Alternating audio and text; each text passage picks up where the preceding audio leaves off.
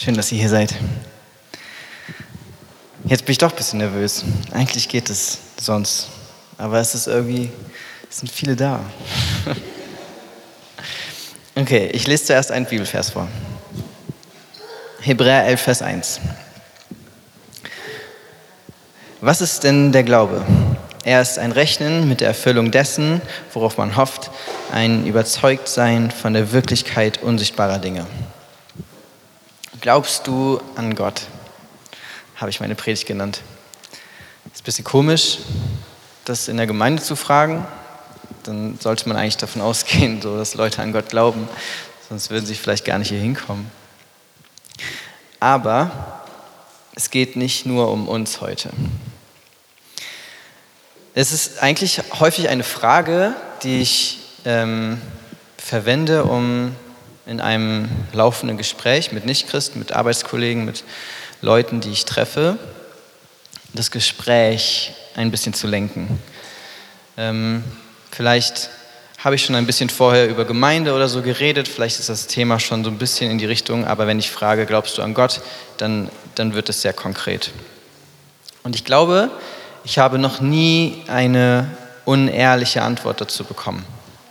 Also wenn, wenn ich frage, glaubst du an Gott, dann zeigt es eigentlich ein, ein sehr großes Interesse an, ähm, an der Person und an, ähm, ja, an, an dem, was diese Person glaubt. Muss ich kurz warten?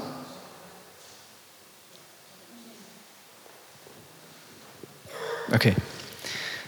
Ähm, und, und Leute denken nach. Leute sagen nicht irgendwie, das ist lächerlich oder so, sondern Leute sagen mir meistens entweder, nee, ich glaube nicht an Gott, an, an, ich glaube nicht an irgendwas Übernatürliches.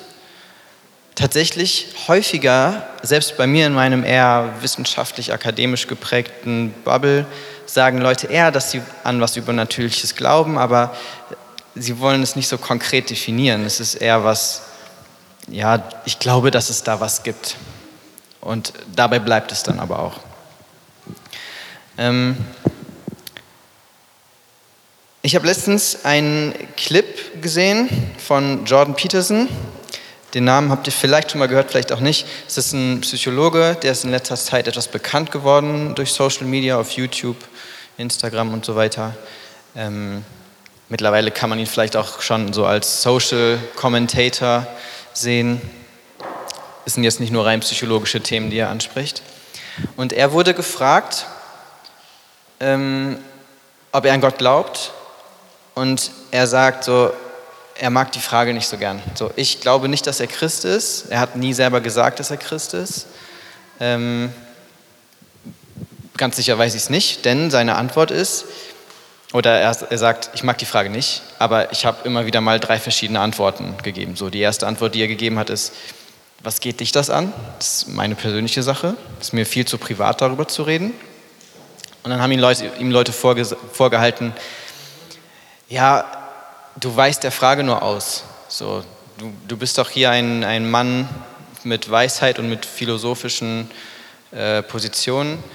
Nimm doch mal Stellung dazu. Die zweite Antwort, die er dann sich überlegt hat, war, was meinst du denn eigentlich mit Glaube? Meinst du mit Glaube das, was du sagst, was du glaubst?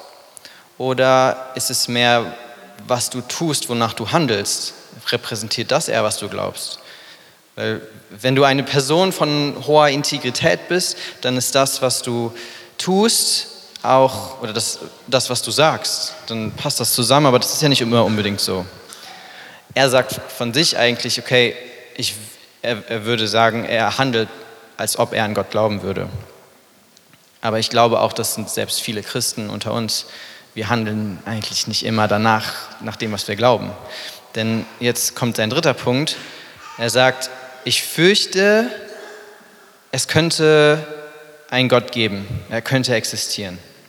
Aber dieses Ich fürchte ist mehr ein wirklich so, dieser Gedanke macht mir Angst.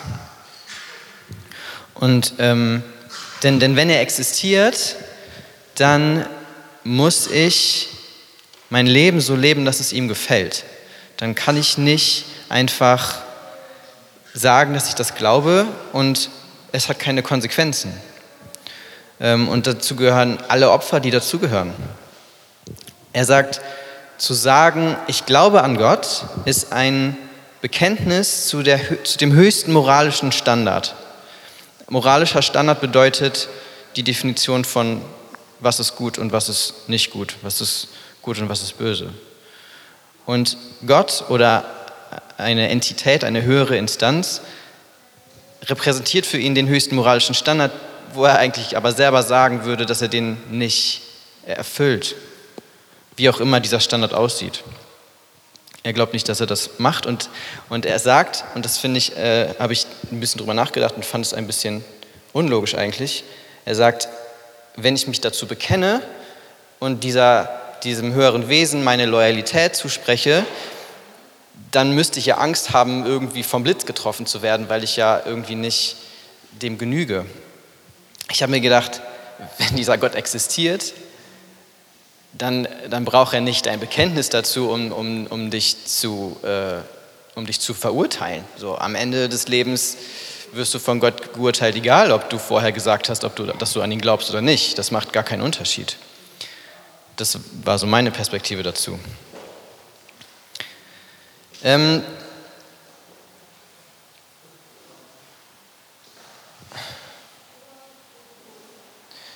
Menschen, die sagen, ich, ähm, ich glaube an etwas Höheres, aber es ist nicht so ganz konkret, die ähm, wollen das auch nicht konkret machen. Weil, wenn dieser, wenn diese höhere Macht einen Charakter bekommt, eine Persönlichkeit, dann bekommt dieser, dieser Gott halt auch einen, ja, einen Anspruch. Ein, ein, ähm, es ist nicht dann nur einfach der gute Gott, der mir hilft, wenn ich ihn gerade brauche, sondern es ist auch ein Gott, der sieht, wenn ich was nicht hinkriege. Und Menschen möchten das nicht, weil dann kommen sie eigentlich genau in diese Situation, wie sie Jordan Peterson halt in dieser, in dieser Antwort beschreibt. Denn ein Gott, der heilig ist, und das ist eigentlich universell naheliegend, auch Leute, die nicht an Gott glauben, wenn es einen Gott gäbe, dann, dann ist er wahrscheinlich ziemlich perfekt. Ähm, und, das, und er verkörpert einen moralischen Standard. Das bedeutet gleichzeitig, dass sie schuldig sind. Und das, das kann man kaum aushalten, diesen Gedanken. Menschen wollen sich nicht schuldig fühlen und es ist, es ist ähm, eine unausweichliche Situation. Aus dieser Situation kommt man nicht mehr raus. Versteht ihr? Menschen haben keine Lösung für ein sich schuldig vor Gott fühlen, weil sie eigentlich verstehen, ich glaube, es ist vielleicht bei vielen unterbewusst, aber vielleicht auch bei vielen ganz weit weggedrängt, sodass sie nicht drüber nachdenken müssen. Ähm, du, hast kein Problem, äh, du hast keine Lösung für dieses Problem. Weil ich weiß nicht, ob ihr das schon mal angewandt habt, wenn, wenn euch Leute sagen oder wenn ihr Leuten erklärt, hey, was du, was du tust, ist nicht gut vor Gott. Man nimmt sich ja selber damit rein. Ne? Du sagst ja nicht, ich bin besser als du, weil ich an Gott glaube, sondern ähm, was du tust, ist nicht gut und du bist vor Gott schuldig. Dann sagen manche Leute, ja, aber ich bin ja auch manchmal gut. Ich, bin, ich tue ja auch manchmal was Gutes. Und ähm, dann stell dir vor, das ist eigentlich so ein Standardbeispiel dafür, du bist vor Gericht so, und der Richter sagt, ja, jetzt haben Sie hier dieses Kind totgefahren, ähm, dafür bekommen Sie eine Strafe. Und dann sagst du, ja, aber ich habe hier auch ein Haus gebaut für ganz viele Obdachlose und denen ähm, habe ich geholfen und ich habe den Eltern von dem Kind ganz viel Schmerzensgeld gegeben. Und dann sagt der Richter, ja, das Kind ist immer noch tot das machst du ja nicht einfach rückgängig, weil du ähm, was Gutes gemacht hast. Das funktioniert nicht. Und, und ich bin, und ich finde, das ist ein sehr logisches, eindeutiges Beispiel, was aber in, den, in dem Denken von so vielen Menschen nicht, nicht verankert ist. Zumindest nicht, wenn es um Mensch- und Gott-Beziehung geht. Und das verstehe ich nicht. Das macht für mich überhaupt gar keinen Sinn, diese, diese, diese vage Philosophie. Es ist, glaube ich, im Islam ist es irgendwo drin, glaube ich. Ich weiß nicht, wo es noch drin ist, aber es, wenn du es zu Ende denkst, oder? Macht das für irgendwie einen Sinn? Ich, also,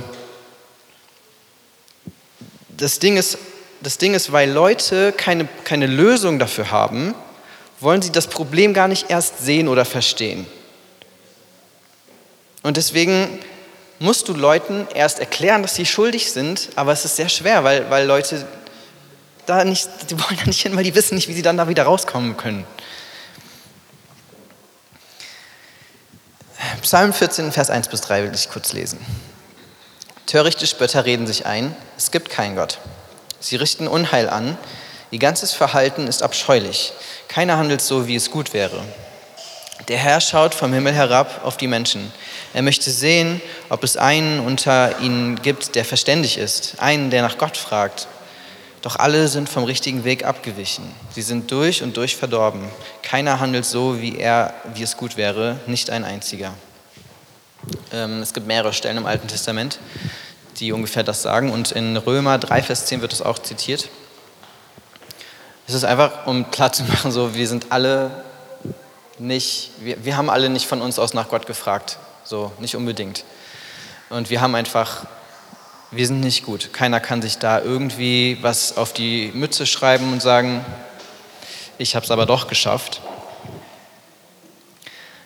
Ähm, wenn ich dich frage, glaubst du an Gott, dann sagst du wahrscheinlich ja. Und wahrscheinlich hast du auch eine konkrete Vorstellung davon, wie dieser Gott ist, wie dieser Gott handelt, und wahrscheinlich hast du auch eine Beziehung zu diesem Gott.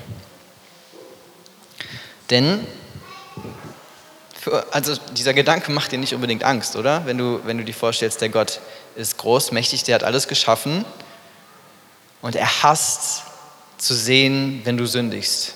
Das hasst er. Er kann das nicht angucken. Aber du kennst ja die Lösung. Ja, die Lösung ist Jesus. Ja? In Römer 8, Vers 1 steht, ähm, dass es für uns keine Verdammnis gibt, nämlich denn für, für, für welche, die in Christus, Jesus sind, die nicht gemäß dem Fleisch wandeln, sondern gemäß dem Geist. Dann könnte man wieder fragen, wandelst du denn gemäß dem Fleisch oder gemäß dem Geist?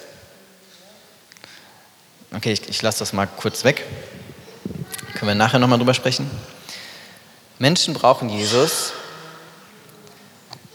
aber sie verdrängen den Grund, wofür sie ihn brauchen. Und dann brauchen sie ihn auf einmal nicht mehr.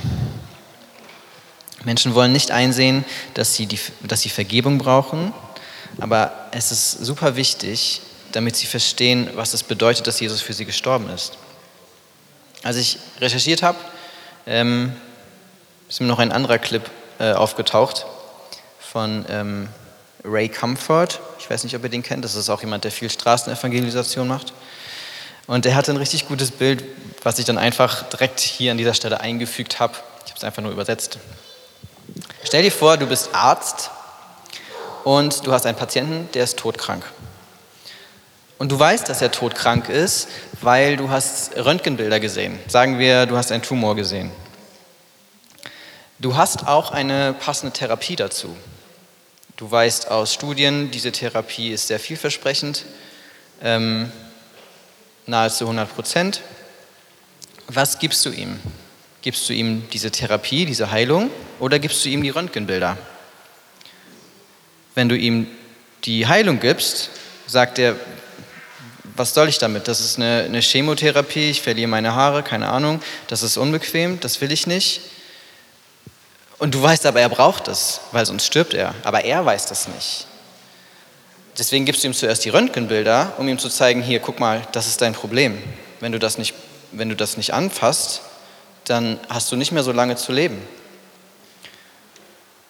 Und, und wenn du ihm dann ein bisschen deutlich gemacht hast, wie ernst die Situation ist, wenn er ein bisschen schwitzt, dann wird er die heilende Therapie dankend annehmen.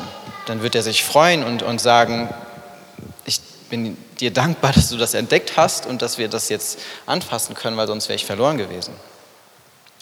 Und äh, in diesem Video, wo Ray Comfort dann das gemacht hat, das hat er einfach der Person so gesagt. Der Person, die, mit der er über Gott geredet hat, hat er genau dieses Bild gesagt und gesagt, okay, ich lasse dich jetzt ein bisschen schwitzen, damit du verstehst, warum du Jesus brauchst. Ich finde es irgendwie manchmal cool, so mit offenen Karten zu spielen. Ähm, eine andere sehr hilfreiche Frage, wir sind jetzt hier so ein bisschen im Evangelisieren, Eine andere sehr hilfreiche Frage. Ich habe das noch gar nicht so oft gemacht, aber letztens habe ich es einmal angewendet.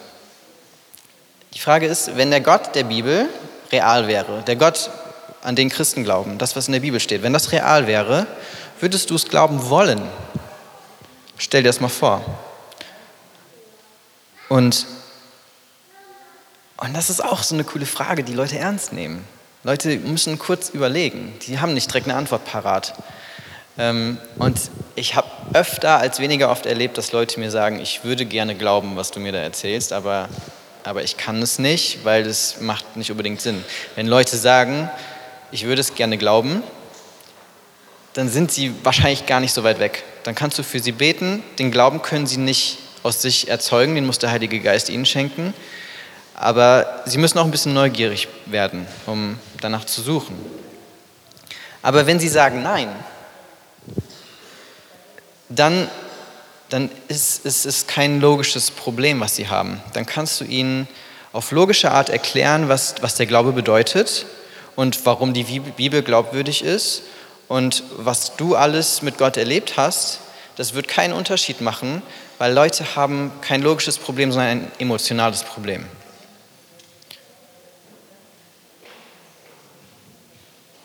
Wenn du sie fragst, ob sie an Gott glauben wollen und sie sagen, also wenn er real wäre und sie sagen, nein, selbst wenn er real wäre, würde ich nicht an ihn glauben wollen, dann, dann sind sie verletzt.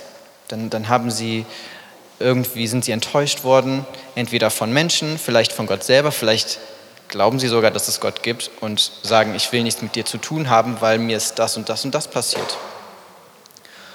Und das, das ist ein ganz anderes Problem, als wenn Leute irgendwie ja, einen, einen Grund vorschieben und sagen, ja, der Urknall ist passiert, Gott hat die Welt nicht gemacht. Ähm, oder eine andere Frage, die Leute gerne vorschieben, ist, es gibt so viel Böses auf der Welt. Warum würde ein guter Gott dieses Böse nicht einfach eliminieren? Zu diesen Fragen gibt es richtig gute logische Antworten, die in sich schlüssig sind. Aber wenn Leute das nicht glauben wollen, dann, dann wird diese Antwort ihnen überhaupt gar nicht helfen. Ähm,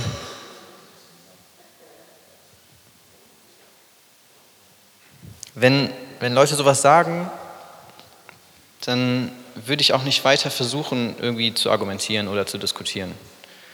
Weil dann, dann, dann ist es eigentlich Zeit, ein bisschen tiefer zu bohren und zu fragen, hey, was ist dir passiert? Wo bist du verletzt? Und dann kannst du ihnen sagen, dass, dass Gott nicht schuld ist. Ja, Gott hat das zugelassen, aber Gott hatte einen größeren Plan mit dir. Und vielleicht ist das, vielleicht ist das ein Eingang. Aber manchmal sind Leute auch nicht bereit. Und dann, ähm, dann musst du sie ziehen lassen und kannst für sie beten. Trotzdem, wie, wie auch immer, ist es einfach nötig, dass Menschen verstehen, dass sie von alleine nicht zu Gott kommen können und dass sie Jesus brauchen. Und ich finde, es ist für uns selber auch oft sehr, sehr wichtig zu verstehen, wie sehr wir Jesus brauchen. Ich ähm, ich merke das jedes Mal, wenn ich eine Predigt vorbereite. Es ist wirklich nicht schön. Es macht mir keinen Spaß. Es ist nicht meine Komfortzone. Jetzt, wenn ich hier stehe, ist es irgendwie schön, aber so im Vorhinein, ich hasse es wirklich. Ich, ich, ich habe wirklich im Vorhinein gedacht, boah, das, wenn das jetzt immer so ist, dann, dann sage ich nicht mehr ja, wenn Otis mich fragt. Ich mache mir manchmal, ich habe ich hab Ansprüche an das, was ich sage. Weil ich stelle mir vor, ich sage hier was und hier kommen, hier kommen Leute hin. Vielleicht bist du hier, weil du einfach den Lobpreis genießen willst. Vielleicht bist du hier, weil du die Gemeinschaft genießen willst. Aber ich weiß vorher nicht, ob hier Leute hinkommen, die verzweifelt ein Wort brauchen heute Morgen, das ihnen hilft, das, das tief zu ihnen spricht, das ihnen eine Erkenntnis gibt, das, das sie ermutigt, weil sie einfach am Ende sind. Und Leute zeigen das nicht unbedingt nach außen. Leute wollen nicht, dass man das unbedingt sieht, aber sie haben vielleicht vorher gebetet und sagen, okay Gott, ich gebe dir noch eine Chance heute. Und dann stehe ich hier und soll sagen, was Gott sagen will. Das ist ähm, schwierig, weil ich könnte auch das falsch machen.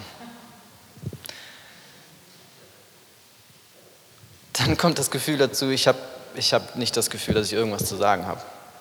Ich habe letzte Woche mir so viele Abende Zeit genommen, einfach um, ähm, um mir was zu überlegen, weil ich, ich wusste, als ich, als ich gesagt habe, oh, das Jahr ich predige, ich wusste nicht, worüber ich predigen soll. Ich dachte, ja, das kommt schon irgendwie. Aber es kam halt einfach nicht. es, ist nicht ähm, es ist nicht so geflossen wie sonst. Und ich habe dann den Anspruch, okay, ich will, ich will einen roten Faden durch meine Predigt haben. Ich will, dass es nachvollziehbar ist. Ich will, dass man Punkte mitnehmen kann, dass man sich was merken kann. Ich will auch, dass es biblisch begründet ist. Und wenn du dir diese ganzen Dinge vor Augen führst und ein leeres Blatt hast, das hilft nicht, das Blatt zu füllen. So, das ist eine blöde Perspektive. Lydia hat mir gesagt, äh, ja, also es ist nicht schlimm, wenn du nichts zu sagen hast, aber ich glaube, Jesus hat was zu sagen. Und ich dachte, ja, das ist eine schöne Perspektive. Hat mir aber erstmal trotzdem nicht geholfen. dann hat sie gesagt, mach doch mal Lobpreis. Habe ich gedacht, boah, das ist voll die gute Idee. Habe ich tatsächlich überhaupt nicht drüber nachgedacht. Ähm, dann habe ich das gemacht und ich hatte voll die gute Lobpreiszeit. Und dann kam vielleicht ein neuer Stichpunkt dazu danach, auch so mittel. Es war ein Kampf. Und dann hat sie mir noch einen anderen YouTube-Clip Clip geschickt von einem YouTuber, den wir uns zwischendurch anschauen. Der heißt äh, Daily Disciple. Er ist ein christlicher YouTuber, der einfach auch Bibel auslegt und teilweise zu verschiedenen Themen, die aktuell sind, äh, biblische Perspektiven gibt. Und er hat auch so ein Video gemacht, wo er gesagt, boah, ich weiß nicht, was ich hier mache. Ich habe auf einmal, also ich mache das seit Monaten, dass ich in die Kamera spreche, aber ich habe Angst auf einmal. So, ich habe jetzt 100.000 Follower und irgendwie ich weiß nicht, was ich hier mache, ich habe Angst. Das macht, das, das macht mir gerade keinen Spaß und ich, ich habe oft das Gefühl, ich möchte aufhören. Und das hört sich sehr dramatisch an, aber in dem Moment habe ich mich einfach so verstanden gefühlt. Ich habe einfach gedacht, das ist genau, wie ich mich gerade fühle.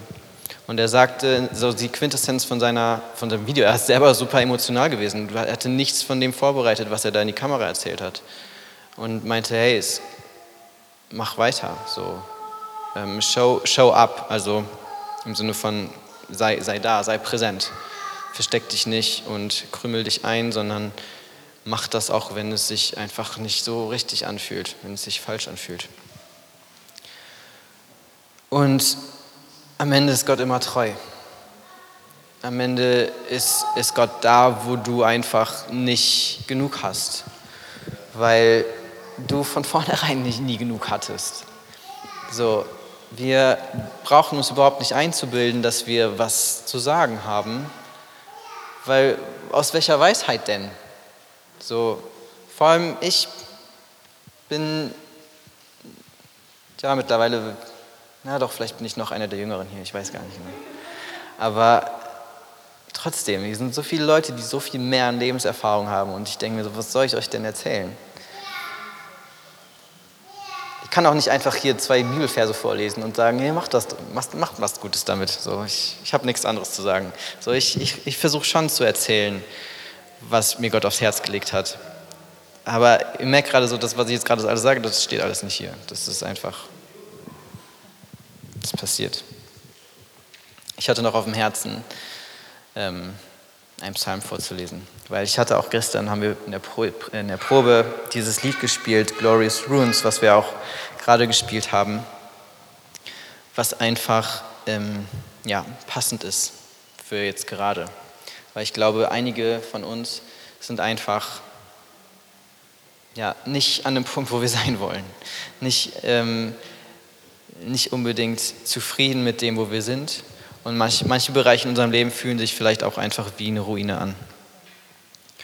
Und ähm, ja, ich will dir sagen, sei, sei dankbar für die Herausforderung, sei dankbar für, für Situationen, in denen dein, dein Glaube herausgefordert ist, weil dann kannst du wachsen. Dann hast du die Möglichkeit, dich auf Gott zu verlassen. Und ich meine, das ist was, was ich jedes, was ich, ich glaube fast jedes Mal, wenn ich hier predige, sage ich sowas in der Art.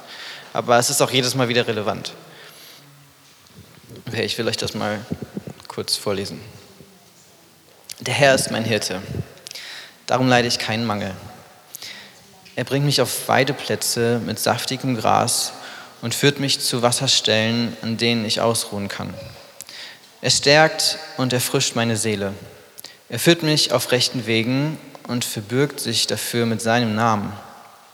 Selbst wenn ich durch ein finsteres Tal gehen muss, wo Todesschatten mich umgeben, fürchte ich mich vor keinem Unglück, denn du, Herr, bist bei mir. Dein Stock und dein Hirtenstab geben mir Trost.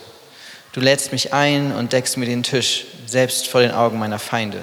Du salbst mein Haupt mit Öl, um mich zu ehren, und füllst meinen Becher bis zum Überfließen. Nur Güte und Gnade werden mich umgeben, alle, meine, alle Tage meines Lebens, und ich werde wohnen im Haus des Herrn für alle Zeit.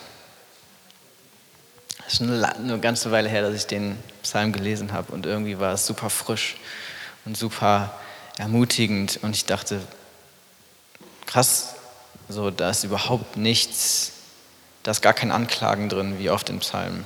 Da ist einfach nur, okay Gott, du bist, du bist mein Hirte und ich folge dir, weil ich bin ein Schaf und ich, hab, ich kann nicht mein eigener Hirte sein.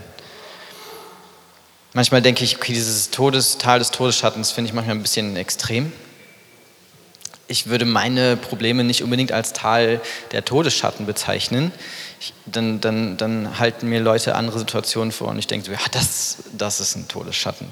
Aber ähm, bei mir ist es mehr so ein, so ein, kleiner Stein, über den ich stolper und äh, äh dann grabe ich mir danach eine Grube, weil ich dann irgendwie mich daran so sehr aufhänge und selber sauer auf mich bin. Das ist dann irgendwie mein Todesschatten, aber ich bin selber dafür verantwortlich meistens. Und äh, dann denke ich mir, das hätte ich auch besser machen können. Aber jeder hat so seine eigenen Herausforderungen. Und ich will dich ja einfach ermutigen, wenn du in so einer Situation bist, wo du weißt, du brauchst Jesus, weil du es nicht in dir hast, weil du keine Kraft hast, weil, weil du weißt, du bist nicht genug, dann versuch irgendwie dankbar zu sein für diese Situation, weil du dann Gott erleben kannst und Gott erleben wirst, weil er dich versorgen wird. Es ist nicht schön, es ist anstrengend und, und du wirst vielleicht zweifeln und du wirst vielleicht ja, fluchen, aber Gott ist trotzdem da und, und er trägt. Und wenn du dann da durch bist, oder selbst wenn du noch nicht da durch bist, ist das ein Zeugnis, wenn du mit Leuten sprichst, die Gott nicht kennen zu sagen, hey, du fühlst vielleicht nicht, dass du Jesus brauchst. Ich fühle es gerade sehr und ich erkläre dir, warum du ihn auch brauchst. Okay, ich will noch beten mit euch.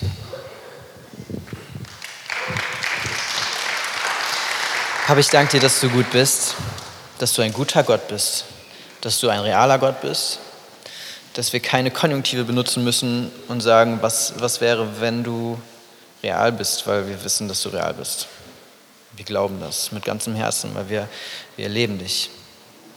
Und Jesus, ich bete, dass du dich manifestierst heute im Leben von all den Leuten, die hier in diesem Raum sind. Dass du versorgst, dass du kommst mit deiner Weisheit, deiner Kraft, aber vor allem mit deiner Hoffnung. Jesus, weil wir brauchen deine Hoffnung. Wir, wir haben keine Lösung für unser Versagen. Wenn wir etwas nicht geschafft haben, dann können wir das nicht einfach rückgängig machen. Wenn wir irgendwas falsch gemacht haben, dann können wir versuchen, es zu reparieren, aber dieser Fehler ist passiert. Jesus, und wir brauchen, deine, wir brauchen deine Vergebung, aber wir brauchen noch so viel mehr, wir brauchen deine Versorgung. Und wir brauchen deine Liebe, wir brauchen deine Nähe, und manchmal fühlen wir uns einfach einsam. Bete, dass du dich zeigst mit deinem Geist jetzt gerade in diesem Raum komm mit deinem Geist einfach und erfüll uns, erfüll uns mit Feuer. Begegne uns da, wo wir dich gerade brauchen, wo wir, wo wir versagt haben und endlich zu dem Schluss gekommen sind, dass wir einsehen können, dass wir versagt haben. Jesus, du drängst uns nicht weg, du schubst uns nicht weg und sagst, warum hast du es nicht besser gemacht? Sondern du sagst, hey, ich weiß doch, dass du es nicht kannst. Deswegen Deswegen bin ich doch gekommen. Jesus, du bist gut über alle Maßen und über jedes Verständnis hinaus. Und dein Frieden ist größer und tiefer als all das Chaos, was wir erleben. Ich bete einfach, dass du, dass du kommst und uns veränderst heute und, und uns ermutigst für die nächste Woche und darüber hinaus. Dass die, die, die Herausforderungen, die, die uns begegnen, einfach möglich sind, weil wir mit dir gehen. Weil wir direkt auf dich schauen, weil unsere Gedanken direkt auf dich gehen. Nicht auf die ganzen Konsequenzen, die folgen, sondern wir schauen direkt auf dich und sagen, Jesus, ich brauche Hilfe. Das ist, das ist gerade Kacke, was passiert. Ich brauche dich jetzt.